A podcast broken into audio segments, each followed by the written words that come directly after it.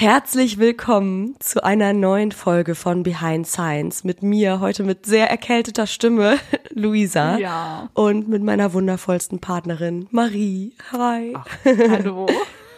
Es ist echt ein bisschen bitter heute, Ja. weil wir können euch verraten, wir sitzen in derselben Stadt, aber an zwei verschiedenen Orten so und sind hier trotzdem nur digital verbunden aus Sicherheitsgründen. Mm, Ja, mich hat's irgendwie Ja. richtig erwischt, aber natürlich die Folge, die dürfen wir nicht ausfallen lassen. Aber ja, deswegen. Nehmt euch kein Beispiel an Nee, uns. macht das auf keinen Fall. Aber es ist auch irgendwie echt sehr spannend. Letzte Woche haben wir ja über Alfred Nobel gesprochen, der den Nobelpreis ins Leben gerufen hat. Unter anderem, der hat auch noch einige andere Sachen in seinem Leben gemacht. Davor haben wir über Katalin Kariko gesprochen, die in diesem Jahr den Nobelpreis bekommen wird. Und heute geht's weiter mit unserer Wall of Fame der NobelpreisträgerInnen.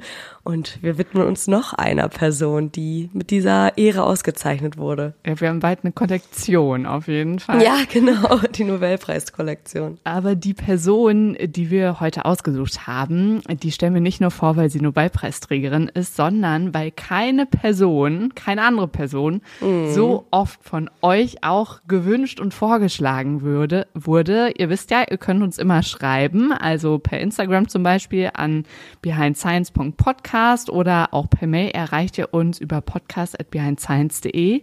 Und das äh, haben auf jeden Fall bei dieser Nobelpreisträgerin sehr viele genutzt. Oh ja, das haben einige gemacht. Auch die Tochter von einer Hörerin, ne? Also beziehungsweise die Tochter hört den Podcast auch, aber sie hat uns dann geschrieben, also die Mutter, wir haben uns richtig gefreut. Und ja, natürlich wollen wir auch mal eine Folge machen über diese Person. Ihr habt es wahrscheinlich schon im Titel gesehen. Die Person trägt den Namen wie eine Person aus diesem Podcast.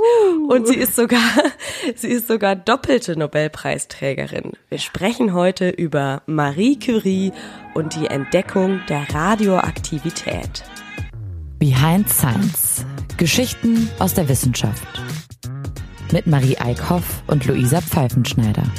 Ja, finally machen wir diese Folge. Also wir konnten die jetzt auch wirklich nicht mehr aufschieben. Du hast es gerade schon verraten. Wir haben so eine ultra süße Nachricht bekommen von Dörte. Sie hat uns bei Instagram geschrieben, vielen Dank für euren großartigen Podcast. Sowas hören wir ja sowieso gerne.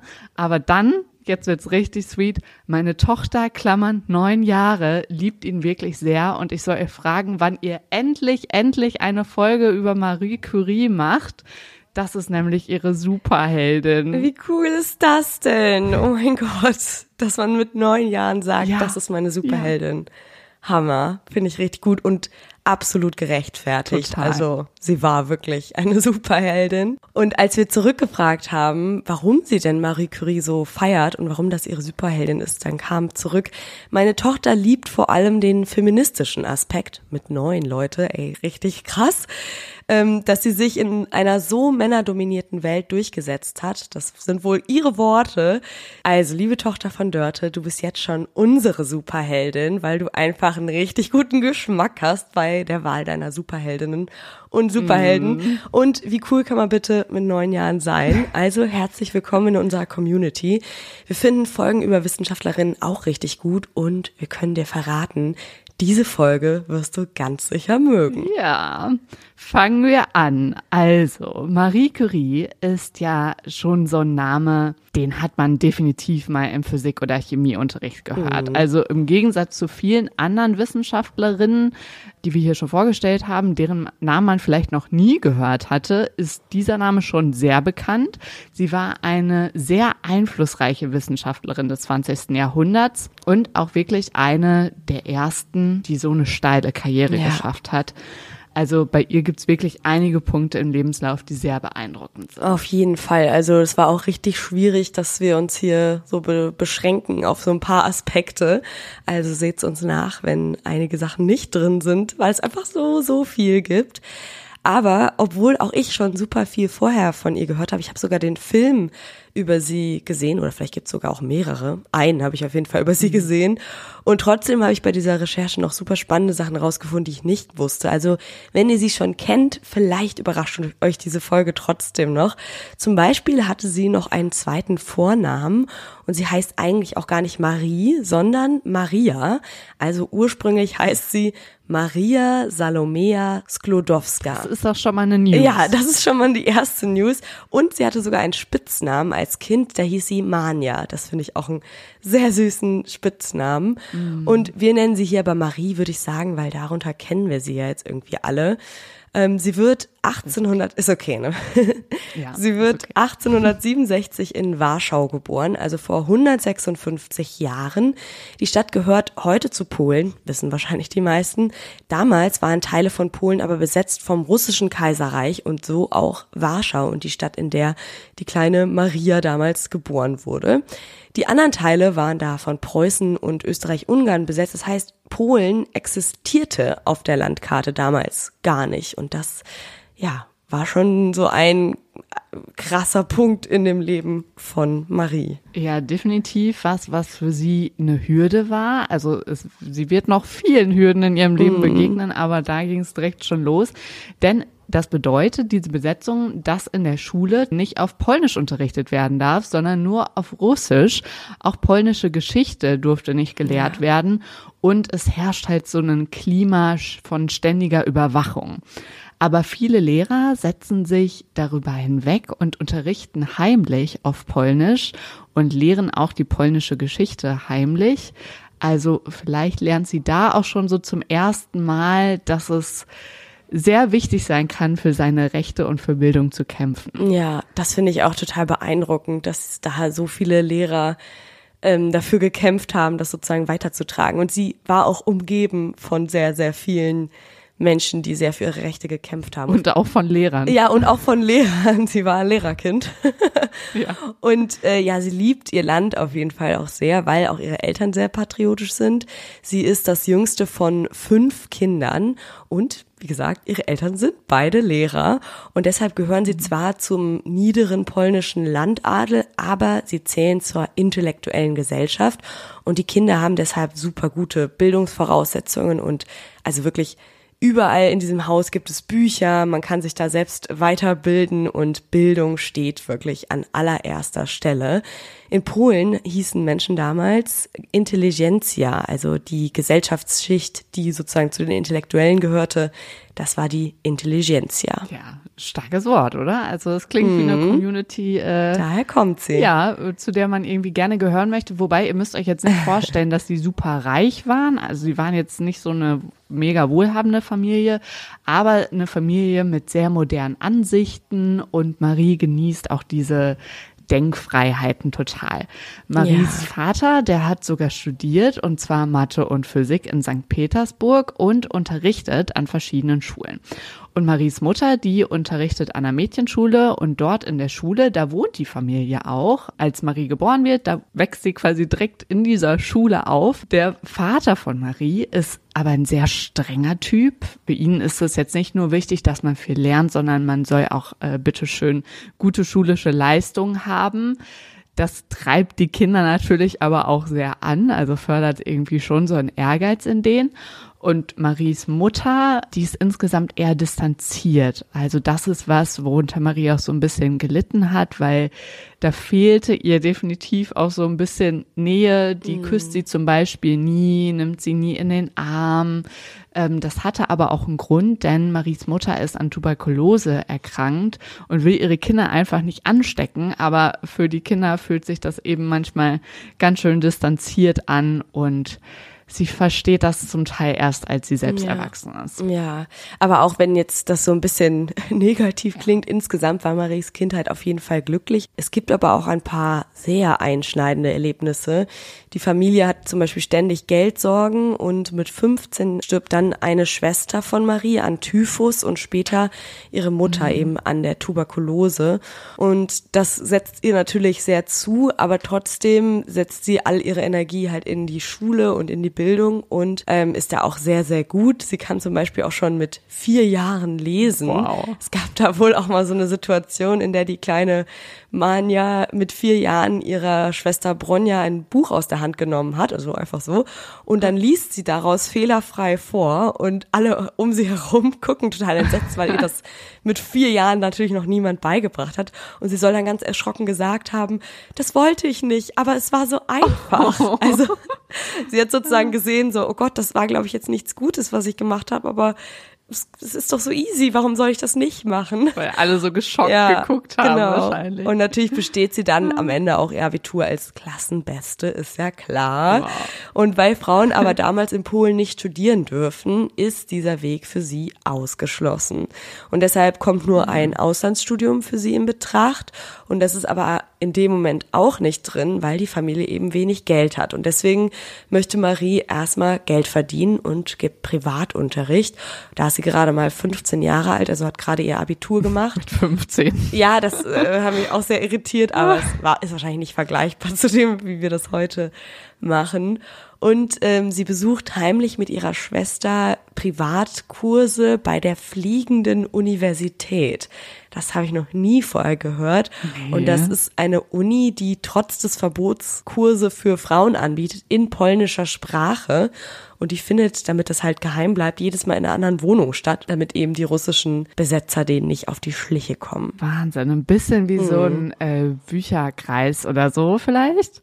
Also ja, aber ich glaube noch ein bisschen krasser und die haben sich da wohl auch immer so im, über die neuesten wissenschaftlichen Erkenntnisse Boah. äh, aus Deutschland und Frankreich und so ausgetauscht. Also es war wohl so ein totaler Wissensschatz. Also es klingt irgendwie total geheimnisvoll und aufregend und man wäre irgendwie würde gerne da mal reinluken in so eine fliegende Uni.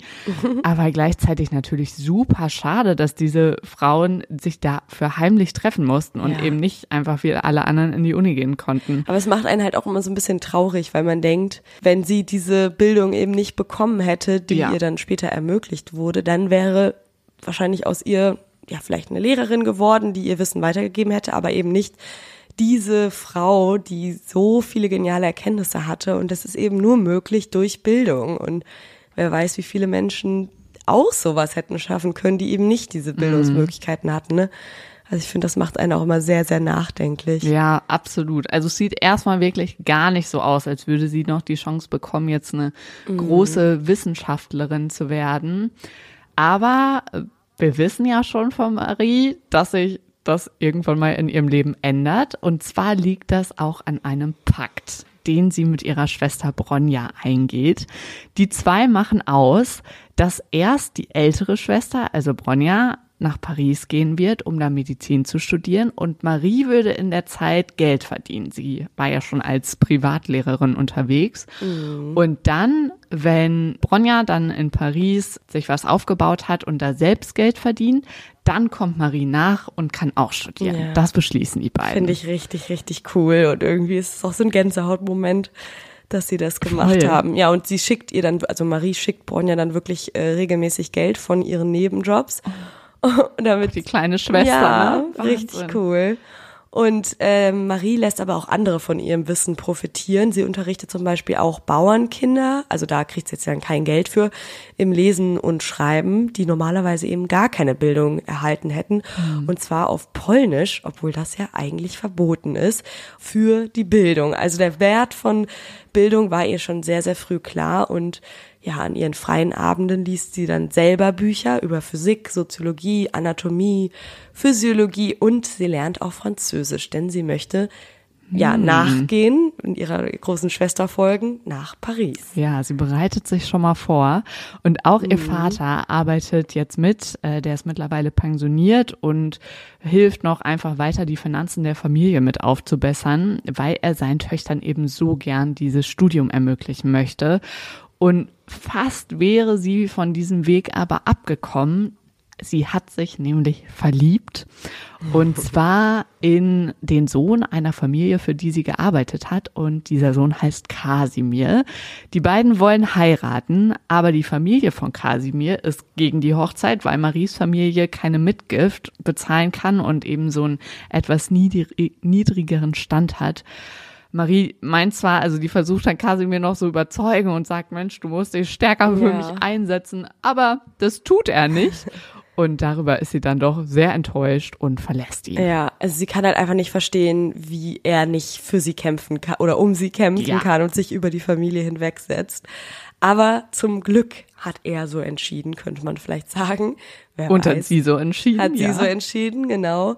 Wer weiß, ob sie sonst jemals so eine große Wissenschaftlerin geworden wäre, ne? Also, ja, vielleicht war das eine glückliche Fügung, dass die Familie sie abgelehnt hat. war auf jeden Fall ein kleiner Wendepunkt, wo die ist. Schicht- Geschichte Mhm. auch hätte anders weitergehen können. Ja, auf jeden Fall. Aber sie ähm, heiratet Kasimir nicht und ein paar Jahre später löst sie dann tatsächlich ihre Schwester Bronja ab in Paris. Also sie lösen dieses Versprechen ein. Bronja fordert Marie auf, komm, du kannst nach Paris kommen. Sie hat inzwischen eine Arztpraxis eröffnet, heißt, sie verdient jetzt auch Geld.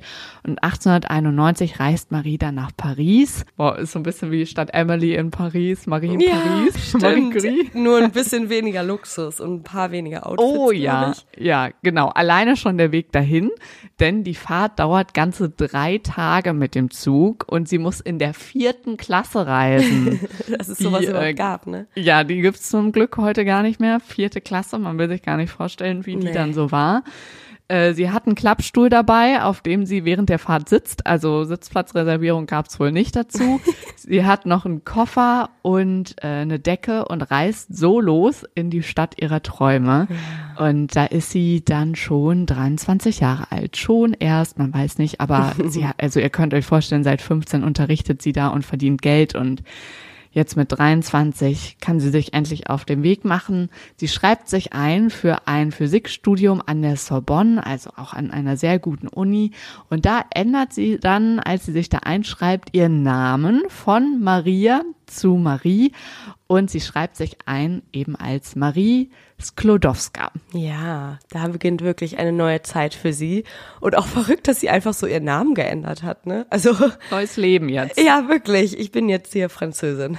Halb Ist zumindest. auch lustig. Stimmt, es ist ja dann so ein bisschen, klingt viel Ja, französisch. genau, das war ja auch der Hintergrund, warum sie den Namen Ah ja, okay. hat. Guck. Und ich musste aber gerade dran denken, guck mal, hätte die Kasimir geheiratet, hätte sie bestimmt ihren Nachnamen geändert. Jetzt Ja. hat sie ihren Nachnamen noch und ändert ihren Vornamen. Finde ich sehr, sehr gut. Gut, ihr Nachnamen Patent. auch noch ändern. Dann klingt sozusagen voll französisch. Aber jetzt Stimmt. ist sie Marie Sklodowska, die anfängt zu studieren.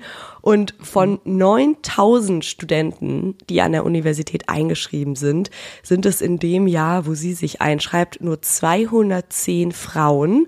Und von den mehr als 1825 Studenten der wissenschaftlichen Fakultät sind nur 23 Frauen. Also sie ist eine von 23 Frauen, die diesen Schritt geht und am Ende den Abschluss machen, zumindest laut einigen Quellen, nur zwei. Also eine andere Oh. Frau und sie. Und ja, die meisten Frauen kommen auch aus dem Ausland, weil das eben in Frankreich schon sehr früh möglich war, für Frauen zu studieren.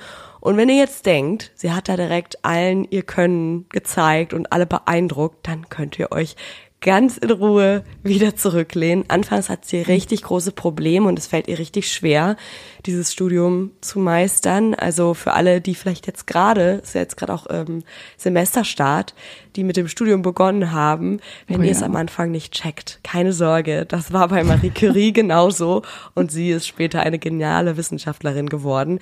Und es lag daran, dass sie einfach weniger Vorkenntnisse hatte als die anderen und auch die fremde Sprache war am Anfang super schwierig für sie. Also einfach Oh, mal auf Französisch Physik belegen, puh. Oh ja. Stell ich mir auch hart vor. Es beruhigt mich wirklich sehr, das zu hören, weil ich glaube, ich habe mich am Anfang vom Studium ähnlich Ja. gefühlt. Ja, absolut verständlich, dass man vielleicht auch am Anfang struggelt und gerade in diesen naturwissenschaftlichen Fächern irgendwie sich mal überfordert fühlt. Und das ist auch irgendwie wirklich dieses, also wenn ich mir vorstelle, dann noch auf einer anderen Sprache und dann hängst du vielleicht nach zwei Vorlesungen schon so hinterher, dass du das Gefühl hast, ich werde es niemals schaffen. Oh, schreckliches Gefühl. Das aber ich, ich auch so schätze, gut. ja, viele von uns können es nachfühlen. Wir zwei auf jeden Fall. Was Marie dann geholfen hat, ist, dass sie näher an die Uni zieht. Also sie hat vorher bei ihrer Schwester gewohnt und deren Mann und zieht dann aber an, in so ein kleines möbliertes Zimmer. Ich finde, das hat auch so äh, irgendwie, da kann man mehr Erinnerungen hoch so ans Studentendorf. Also das, Ja. das waren so die Leute, die direkt an der Uni gewohnt haben. Für sie ist das super, da hat sie ihre Ruhe, sie kann sich voll aufs Studium konzentrieren und es zeigt sich dann doch auch mit der Zeit, dass sie die Beste ist. Also sie schließt dieses Studium Ja. tatsächlich dann am Ende als beste Studentin ab. Sie hält nicht nur irgendwie durch, sondern wird richtig gut und weil sie so gute Noten hat, bekommt sie ein Stipendium und kann dadurch ihr Studium in Paris fortsetzen. Ja, also das, So verdient. was schwierig und kompliziert gestartet hat, geht dann am Ende doch sehr gut für sie zu Ende. Und ja, sie ist auch besser als alle Männer, die sich eingeschrieben haben.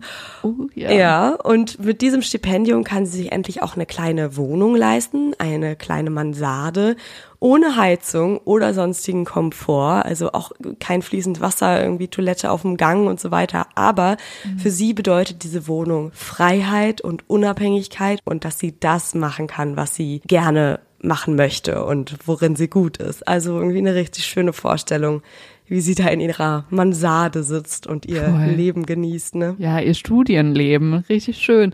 Ich Ja. glaube aber auch so französische Wohnungen, da muss es so ein bisschen ziehen. Also, die glaube ich einfach auf, Das denkt man immer nur, wenn man nicht im Winter da ist. Oh. kann ich mir vorstellen, wie sie da gefroren hat. Sie macht dann auch noch einen Abschluss in Mathe und schließt den als zweitbeste ab, also wieder richtig gut.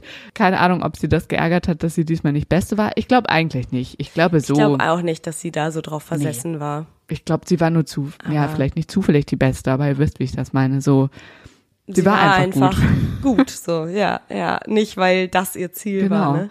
Und dann bekommt sie auch ihren ersten Job und zwar bei der Gesellschaft zur Förderung der Nationalindustrie. Die beauftragt sie, eine Studie über magnetische Eigenschaften verschiedener Stahlsorten durchzuführen. Allerdings arbeitet sie für diese Studie unter sehr schlechten Verhältnissen. Ihr Labor ist super klein und deshalb fängt sie an, nach einem größeren Raum zu suchen, in dem man auch wirklich jetzt mal ein paar größere Experimente durchführen kann. Sie ist ja jetzt nicht mehr nur Studi, sondern hat einen Abschluss in der Genau. Tasche, zwei sogar. Und da kommt eine schicksalshafte Begegnung ins Spiel, die ihr gesamtes Leben auf den Kopf stellen wird. Denn sie wird dadurch, dass sie dieses neue Labor sucht, mit Pierre Curie bekannt gemacht. Und der Nachname, der kann euch jetzt schon verraten, wie es wohl für die beiden Ja, weitergeht. es ist so schön. Wir haben vor der Folge auch schon geschwärmt. Das ist einfach so eine schöne Liebesgeschichte. Also Marie Curies Geschichte könnte man auch als reine Liebesgeschichte erzählen. Aber natürlich Ja. ist die Wissenschaft auch sehr spannend. Und da kommt eben dann nicht nur dieses größere, ein größeres Labor um die Ecke, sondern auch die große Liebe mit Pierre Curie. Erstmal darf sie nur im Labor von Pierre arbeiten, äh, der, also da sind sie noch kein Paar oder so. Der unterrichtet damals an der École Municipale de Physique et de Chimie Industrielle und dort darf sie im Labor ihre Experimente durchführen. Und dann, ne, da vergehen so ein paar Jahre und sie arbeiten natürlich auch sehr eng zusammen und so weiter, verlieben sich die beiden ineinander und Pierre macht Marie einen Heiratsantrag. Pierre ist super bescheiden, er liebt die Natur, so wie Marie auch. Und das Allerwichtigste für diese Beziehung, er respektiert Marie und er sieht in ihr ihr großes Potenzial, anders als viele andere Männer. Und er sieht Marie eben als ebenbürtig an oder er sagt sogar manchmal, sie ist ihm in ihren wissenschaftlichen Fähigkeiten voraus. Aber egal wie, er versteht sie und er respektiert sie und das ist eben auch total wichtig, um gemeinsam Forschung zu machen oder beziehungsweise damit man sich in seinem Schaffen bestätigt fühlt.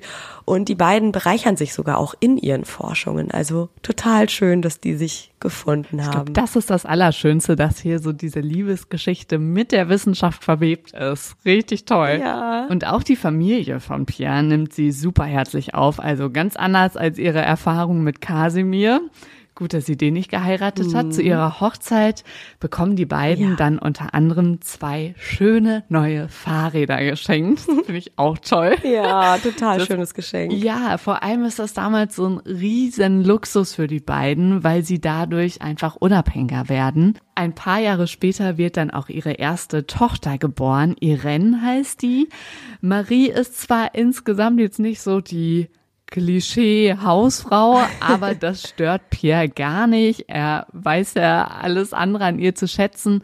Und lustig ist aber, dass sie auch so in ihrer Hausarbeit extrem wissenschaftlich unterwegs ist. Also sie hat wohl so eine Reihe von Gerichten, die lange köcheln müssen und die äh, sich aber super schnell zubereiten lassen. Und, also auf die greift sie gerne zurück. Und ähm, sie gibt auch, also wenn sie sich ein Rezept aufschreibt, zum Beispiel genau die chemische Struktur der Zutaten an, den Siedepunkt, die perfekte Garzeit. Total also, cool. Baut da irgendwie so ein Rezept auf wie so eine Versuchsanleitung. ja, aber also die kommen alle so super klar und das ist wohl eine sehr glückliche Ehe. Also da an der Stelle nochmal das Buch Eine Frage der Chemie. Da geht's nämlich genau auch um die Chemie Oh des ja. Kochens. Äh, das ist ja, glaube ich, auch Oh. ein bisschen angelehnt an das Leben von Marie Curie. Eine sehr empfehlenswerte Geschichte. Ja, außerdem äh, hat sie für den Haushalt gar nicht so viel Zeit und Piers Vater muss dann auch mal häufiger auf Irene aufpassen. Also sie versucht da alles so gut wie möglich um ihre Arbeit herumzubauen, weil Marie schreibt an ihrer Doktorarbeit. Sie erforscht dabei die sonderbaren Phänomene, die ihr Professor Antoine Becquerel beobachtet hat. Der hat durch Zufall entdeckt, dass manche Substanzen ohne dass irgendwelche Auswirkungen oder ähm, ohne dass es irgendwas von außen da drauf gegeben wird, dass die Strahlen aussenden. Die von Konrad Röntgen entdeckten X-Strahlen sind diesen Strahlen, die er da entdeckt, sehr ähnlich. Darüber haben wir auch schon eine Folge gemacht. Hört da doch super gerne noch mal rein, wenn ihr sie noch nicht kennt. Röntgens Entdeckung ist also im Grunde so das Vorspiel des Atomzeitalters, das mit Becquerel und Marie Curie anbricht, also unter anderem mit den beiden. Und Becquerel entdeckt eben die Strahlung zum Beispiel bei Uransalzen und das eben ohne erkennbare Ursache. Also da strahlt einfach was. Er weiß aber nicht warum und was genau das ist oder auslöst. Und er entdeckt auch, dass man sie durch Belichtung zum Leuchten bringen kann. Also ja, sehr mysteriös, was er da herausfindet. Und das wird dann sozusagen das Thema von Maries Doktorarbeit. Ja, dieses Unbekannte, das fasziniert sie irgendwie total, aber sie ahnt noch überhaupt nicht, mit welchen Kräften sie es da zu tun hat. Marie prägt später sogar diesen Begriff Radioaktivität. Also sie ist die erste, die den dann benutzt. Ganz kurz aber noch zu Uran, das in diesen Uransalzen enthalten ist. Uran ist ein silbrig-weißes Schwermetall. Es ist das schwerste Element auf der Erde. Ein Uranatom ist 238 mal schwerer als ein Wasserstoffatom, also Sehr schwer. einiges. ja. In der Natur kommt es nicht in Reinform vor, sondern nur in Form von Mineralien. Und eines davon ist Pechblende. Und diese Pechblende wird für Marie und später auch für Pierre noch super wichtig. Pierre schließt sich nämlich den Forschungen von Marie an. Die müssen wohl sehr spannend gewesen sein. Ja, und er hat, glaube ich, auch sehr einfach an Maries Ideen geglaubt und deswegen war er überzeugt Ja, davon. stimmt. Und da müssen wir noch ganz kurz darüber sprechen, was Maries Entdeckung eigentlich so vorausgegangen ist. Also wir haben schon gesagt, Becquerel hat diese Strahlung entdeckt. Was noch vorausgegangen ist, der große russische Chemiker Dmitri Mendeleev, den haben wir auf jeden Fall auch schon in der Chemievorlesung kennengelernt. Ich weiß nicht, ob du dich daran auch noch erinnerst. Der hat 1869 eingeordnet, zeitgleich mit dem deutschen Lothar Meyer, die damals bekannten chemischen Elemente hat er nach Gewicht eingeordnet und festgestellt, dass sich ihre Eigenschaften periodisch wiederholen. Also er hat sie eingeordnet nach dem Gewicht und hat dann festgestellt, dass sie ähnliche Eigenschaften haben. Periodisch wiederholen, ihr merkt's schon, er hat den Namen Periodensystem geprägt und das Ganze erfunden, was wir heute noch nutzen. Also man konnte die Elemente dann in Gruppen einordnen, in denen alle Mitglieder ähnliche Eigenschaften haben. Und Mendeleev stellt so ein Periodensystem der Elemente dann auf und auf der Grundlage dieses Systems kann er voraussagen, dass es noch weitere Elemente geben muss, denn einige Gruppen haben noch zu wenige Mitglieder. Und das finde ich so krass. Also er stellt sozusagen alles Bekannte schon mal in dieses System und merkt dann, okay, da sind irgendwie noch freie Plätze und er kann sogar die Eigenschaften dieser fehlenden Elemente voraussagen, weil er eben weiß, das wiederholt sich ja periodisch, also muss da an dieser Stelle noch ein Element mit bestimmten Eigenschaften auftauchen, was noch nicht entdeckt wurde. Und Marie wird später dann eben diese Lücken füllen, indem sie weitere Elemente mit einer ziemlich überraschenden Eigenschaft entdeckt. Und falls ihr schon mal das Vergnügen hattet, in einem Chemie-Vorlesungssaal zu sitzen, da ist es immer vorne fett an der Wand. Oder sie auswendig lernen musstet. Oh, oh ja, oh ja. Und ja, stimmt auch ja eigentlich schon im, in der Schule oft, ne, an der Wand. Also ja. und in jedem Chemiebuch und so. Marie und Pierre erforschen damals die Strahlen des Urans und Marie findet heraus, dass auch noch weitere Elemente diese seltsamen Strahlung aussenden. Zum Beispiel Thorium. Sie arbeitet dabei, wie gesagt, vor allem mit Pechblende und dabei bemerkt sie, dass die Strahlung von Pechblende viel höher ist als die von Uran oder Thorium alleine. Das heißt, sie vermutet, dass die Pechblende irgendein weiteres Element enthalten muss, dass das jetzt viel radioaktiver macht als Uran oder Thorium, die ja nur einzelne Elemente mhm. sind. Und weil die Arbeit von Marie so spannend ist, gibt Pierre seine Forschung sogar komplett auf, um Marie dann zu unterstützen. Ja, und allein diese Prognose von Marie ist ja schon super beeindruckend. Also, dass sie einfach sich traut, diese Theorie auszusprechen, da muss jetzt noch ein anderes Element enthalten sein. Also da haben, glaube ich, auch einige sie dann ihr nicht geglaubt und sie so ein bisschen belächelt. So, ja, ja, genau. Das reicht mhm. dir schon mhm. aus, um da jetzt ein neues Element gefunden zu haben. Ja, dann viel Spaß. Ja, aber um, sie will es ja. allen beweisen und um dieses neue Element nachzuweisen, wo sie am Anfang dann eben nur winzige Spuren nachweisen kann, müssen die Curies dieses Element, was da potenziell drin ist, in Reinform herstellen. Also es isolieren äh, aus der Pechblende und in Reihenform herstellen. Und dafür brauchen sie große Mengen Pechblende. Also wirklich große Mengen, riesengroße Mengen Pechblende, tonnenweise. Und mhm. sie schreiben dann Bergwerksdirektoren in Böhmen an, wo damals Uranerz abgebaut wird und bitten um die Gesteinsabfälle. Also ja, bitten darum, dass die denen das schicken, was sie wegschmeißen würden. Ja, da haben sich die Direktoren wahrscheinlich auch gedacht, was zur Hölle wollen die damit? Ja. verrückten Physiker da drüben. Aber die Curies waren überzeugend. Ich liebe auch sehr, dass wir jetzt immer in der Mehrzahl sprechen können. Ja, es ist einfach schön. Ja, und diese Bergwerksdirektoren willigen ein und sie machen den Deal, okay, ihr kriegt unseren Abfall, aber ihr müsst den Transport bezahlen. Das machen sie dann so. Und ein paar Wochen später treffen tatsächlich acht Tonnen der schmutzig braunen Schlacke in großen Säcken mit dem Güterzug in Paris ein. Das ist auch so eine witzige Vorstellung, oder? Diese zwei verrückten, oder ne, diese waren ja nicht verrückt, aber diese zwei Physiker, die dann da im schicken Paris irgendwie am Bahnsteig stehen und diese braune Schlacke da entgegennehmen. Hatten Sie acht Tonnen Schlacke bestellt? Ja, ja das genau. ist für uns. Wir haben sie leider nicht angetroffen. Bitte holen Sie Ihre acht Tonnen Schlacke bei uns ab. Ja, richtig witzig und ja, auch zeigt halt einfach auch, wie überzeugt sie davon waren, dass sie da was finden würden. Ja, aber man muss ja auch sagen, sie, also der Arbeitsort verändert sich dann schon auch nochmal so mit dieser ja, Flacke. Also. Genau, es wird auch ein bisschen ungemütlich. Sie kriegen so eine, es ist wirklich eine Baracke zur Verfügung gestellt für ihre Forschungen. Und Toll. diese Baracke hat ein Glasdach, was natürlich eigentlich praktisch ist, weil man lange Sonnenlicht hat Stimmt. und Tageslicht äh, nutzen kann.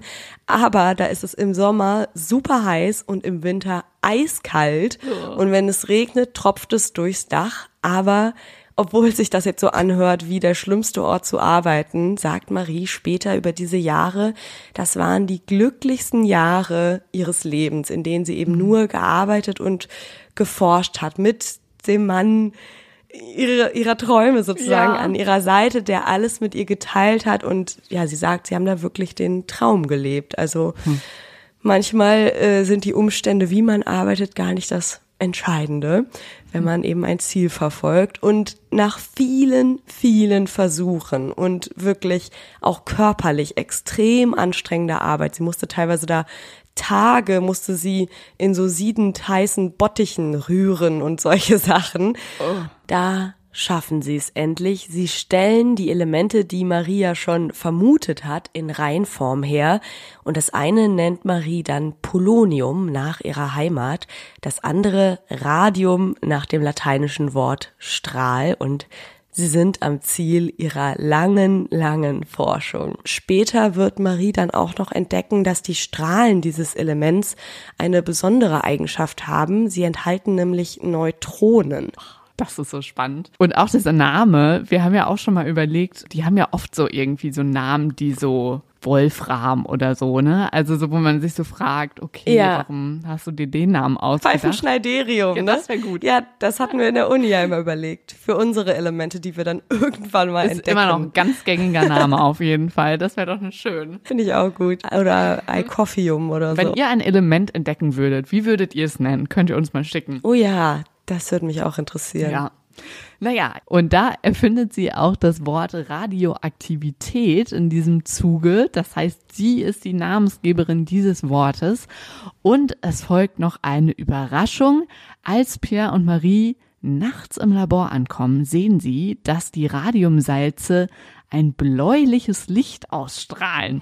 Das So muss auch eine ganz magisch. kuriose Entdeckung gewesen sein. Und sie entdecken damit, dass Fluoreszenz zusammen mit Radioaktivität auftritt. Und all diese Erkenntnisse kann Marie dann in ihre Doktorarbeit Das packen. ist die heftigste Doktorarbeit aller Zeiten, Ja. glaube ich, einfach mal. Hat auch nur ein paar Jahre zwei gedauert. neue ne? Aber- Elemente und die Radioaktivität mal ganz nebenbei entdeckt. Also richtig Wow. beeindruckend. Hammer. Und nochmal ganz kurz die Erklärung dazu. Radium strahlt die gefährliche Gammastrahlung aus, das wissen wir jetzt. Es strahlt also winzige Teilchen ab, wird dadurch dann leichter und verändert auch seine Eigenschaften. Deswegen ist es auch so schwer zu gewinnen, weil es eben die ganze Zeit ähm, strahlt und seine Eigenschaften verändert, weil es nämlich sich in andere Elemente verwandelt. Und zwar erst in Radon, das wiederum Teilchen verliert und zu Polonium wird, das sie ja auch entdeckt hat, bis es schließlich zu dem stabilen Blei geworden ist, das keine Teilchen mehr verliert und dadurch eben auch nicht mehr radioaktiv strahlt. Radium stammt also von Uran ab, das ist sozusagen das Vorgängerstadium.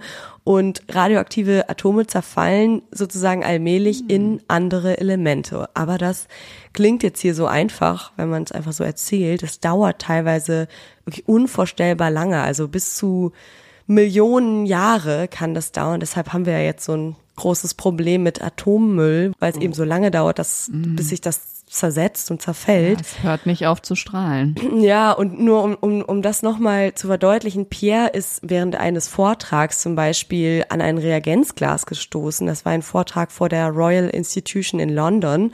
Und noch 50 Jahre später kann man die Radioaktivität in diesem Raum messen. Nur weil Pierre damals ähm, ja versehentlich an ein Reagenzglas gestoßen ist. Also unglaublich, was das für ein Element ist oder mehrere Elemente sind. Ja, und ihr könnt euch dann vielleicht auch vorstellen, dass es natürlich, äh, wir haben eben noch so gelacht, ach, dann haben die da die Schlacke gerührt und so.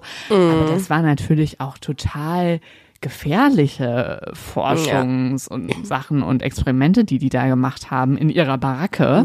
Und es hatte wirklich auch bei den beiden Folgen. Also sie sind dauerhaft erschöpft, ihre Haut wird so ganz rissig und durchscheinend, aber der Arzt kann nichts Ungewöhnliches finden. Gleichzeitig werden die ersten medizinischen Fortschritte aber auch mit Radium erzielt. Es hilft gegen Hautflechten und heilt Tumore und daraus machen die Zeitungen natürlich erstmal fette Schlagzeilen. Aber diese gefährlichen Seiten des Radiums, die geraten total in den Hintergrund und es haben natürlich plötzlich alle erstmal Interesse an diesem neuen Element, das anscheinend auch noch Tumore heilen kann. Ja. Wow. Also amerikanische Geschäftsleute, die wollen die Curies dann auch überreden, dass sie doch ein Patent für die Gewinnung von Radium anmelden sollen, damit sie ihnen dann dieses Patent abkaufen können. Also da geht's dann sofort auch wirklich um große Geschäfte. Aber die beiden, Marie und Pierre, lehnen ab, weil sie Radium für alle verfügbar machen wollen. Ja. Kommt so ein bisschen wieder die äh, Privatlehrerin in Ja. durch, ne? die auch die Bauernkinder Stimmt, unterrichtet. ja, und ich finde es so beeindruckend, weil sie hätten das Geld natürlich auch gut brauchen können. Sie hatten ja viele Ja, Jahre auch nicht genug Geld und hätten das ja wieder in Forschung stecken können, aber das war ihnen wichtiger. Sie wollen eben das Beste für die Menschen erreichen. Und dann bekommt Marie ihren Doktortitel endlich übergeben für die Entdeckung des Radiums und des Poloniums und jede Menge Auszeichnungen. Und unter anderem bekommt sie den Nobelpreis für Physik. Der wird am Ende Pierre, Marie Curie und Antoine Becquerel übergeben. Anfangs sieht das aber gar nicht so aus. Also am Anfang werden nur diese beiden Männer vorgeschlagen. Und Pierre sagt dann halt, wenn Marie nicht auch ausgezeichnet wird, dann nimmt er den Preis auch nicht an, weil er eben auch sagt, es ist auch Maries äh, Arbeit, aber es ist ja wirklich wahr. Also äh, sie war ja primär an dieser Bester Forschung Mann. beteiligt und hatte die Ideen und es ist ihre Doktorarbeit, also Wahnsinn. Ja, und Marie bekommt den Preis dann am Ende doch. Ähm, ob das jetzt wegen Piers Drohung sozusagen war oder weil die Jury zur Vernunft gekommen ist, das wissen wir nicht. Aber sie wird auch in Zeitungen leider danach immer noch gedemütigt. Sie wird häufig als die Assistentin von Pierre bezeichnet und nicht eben ebenbürtige Laborpartnerin. Und sie wird oft auch nur als Madame beschrieben, während Pierre immer als Professor beschrieben wird. Und sie hat ja auch einen Doktor, ne? Also sie ist Madame Curie, Ja. also nur die Ehefrau. Stimmt. Ach, so krass. Hast du recht, ist schon sehr bekannt, ne? So wie du es auch gerade so Madame Curie. Madame Curie, ja. Ja, unfassbar. Einfach so unfair. Ich meine, sie war ja sogar diejenige, die damit angefangen hat und dann hat Pierre gesagt, boah, das ist so spannend, ich steig Ja. ein. Also, sie war ja wirklich die, die vorweggegangen Das ist ist. so schlimm. Ach, ein Glück, dass Pierre Ja. dabei war und immer an sie geglaubt hat und auch dann äh, so für sie eingestanden ist. Sie bekommt also den Physik-Nobelpreis. Sie ist damit die erste Frau, die den Physik-Nobelpreis bekommt und ist damit natürlich auch für Frauen in Frankreich ein super großes Idol, ein Symbol, dem jetzt andere nacheifern können. Eine Superheldin, wie Dörtes Tochter ja sagt. In Ja. Frankreich ist es damals auch so, da stehen Frauen eher am Rande der Gesellschaft und Arbeiterinnen bekommen für dieselbe Arbeit zum Beispiel nur ein Viertel des Lohns, den Männer bekommen. Es ist ja, gibt ja leider heute auch So immer noch krass. Gender Pay Gaps, aber damals war das richtig extrem. Und Mhm. trotzdem heißt es dann in den Zeitungen häufig weiter, also wenn dann da über Marie Curie geschrieben wird, noch sowas wie Ausnahmen bestätigen die Regel. Ja, also es wird sich nicht wiederholen. Ja, genau, genau. Als würde sonst nie wieder eine Frau den Physik-Nobelpreis bekommen. Heute wissen wir zum Glück, dass es da noch ein paar folgende Frauen gab. Ja, und auch noch folgende Frauen geben wird. Ja. Und an diesem Punkt ist Marie eigentlich, auch trotz dieser Schlagzeilen, auf dem Höhepunkt ihrer Karriere. Sie hat endlich keine Geldsorgen mehr und erhält die Anerkennung, die ihr zusteht. Aber so glücklich sollte es bei ihr leider nicht weitergehen. Wie genau es bei Marie Curie weitergeht, erzählen wir nicht jetzt. Es tut uns leid, aber wir wollen den Rahmen nicht sprengen, sondern nächste Woche wird es einen Teil 2 zu Marie Curie geben, denn bei Marie Curie in ihrer Geschichte steckt einfach so viel drin, dass wir entschieden haben, ihre Geschichte auf zwei Folgen aufzuteilen. Also haltet dieses Gefühl fest. Marie Curie hat jetzt gerade den Nobelpreis bekommen mit ihrem Professor zusammen und ihrem Ehemann und Laborpartner. Sie steht ganz oben und wie es dann weitergeht, erfahrt ihr nächste Woche. Teil 2. Zum ersten Mal ein Zweiteiler. Ich finde spannend. Ich finde, wir sollten gar nicht mehr viel sagen. Ähm, also äh, schreibt uns gerne, wenn ihr gerade Gedanken teilt wollt. Und wir können uns auch treffen. Das können wir vielleicht noch kurz sagen. Ähm, Am Montag, nachdem diese Folge online gegangen ist, bin ich in Göttingen für ein kleines Kaffee trinken für einen. Ja, ich schaff's leider ja, nicht. Es ist kein Problem. Es ist ja nur ein Anfang. Wenn uns allen das Spaß macht, können wir es einfach Genau. öfter machen. Und zwar treffen wir uns an der Uni schlechthin, an der so äh, irgendwann das weltweite Zentrum der Mathematik und Physik war, kam in vielen unserer Folgen schon vor, die Uni Göttingen. Ich bin ab 14 Uhr im Café Zentral und wer will, kommt einfach dazu auf einen Kaffee. Also erwartet da bitte kein Programm, sondern wir, ich, wir haben einfach Lust, euch mal kennenzulernen in so einer äh, wissenschaftlichen Umgebung. Richtig schön. Ich find's toll, dass du das machst und uns da vertrittst. Eine Kaffeepause. Sehr, sehr machen cool. Zusammen. Eine Kaffeepause und dann können wir nächste Woche weiter Marie Curie erleben. Ja, lasst euch am besten nicht spoilern. Also guckt jetzt nicht den Film über sie oder so. Genau. Also könnt ihr natürlich, aber äh, wir überraschen euch hoffentlich dann morgen nochmal, äh, morgen, nächste Woche mit neuen Facts zu Marie Curie. Bis dahin, macht's euch schön und tschüss. Tschüss.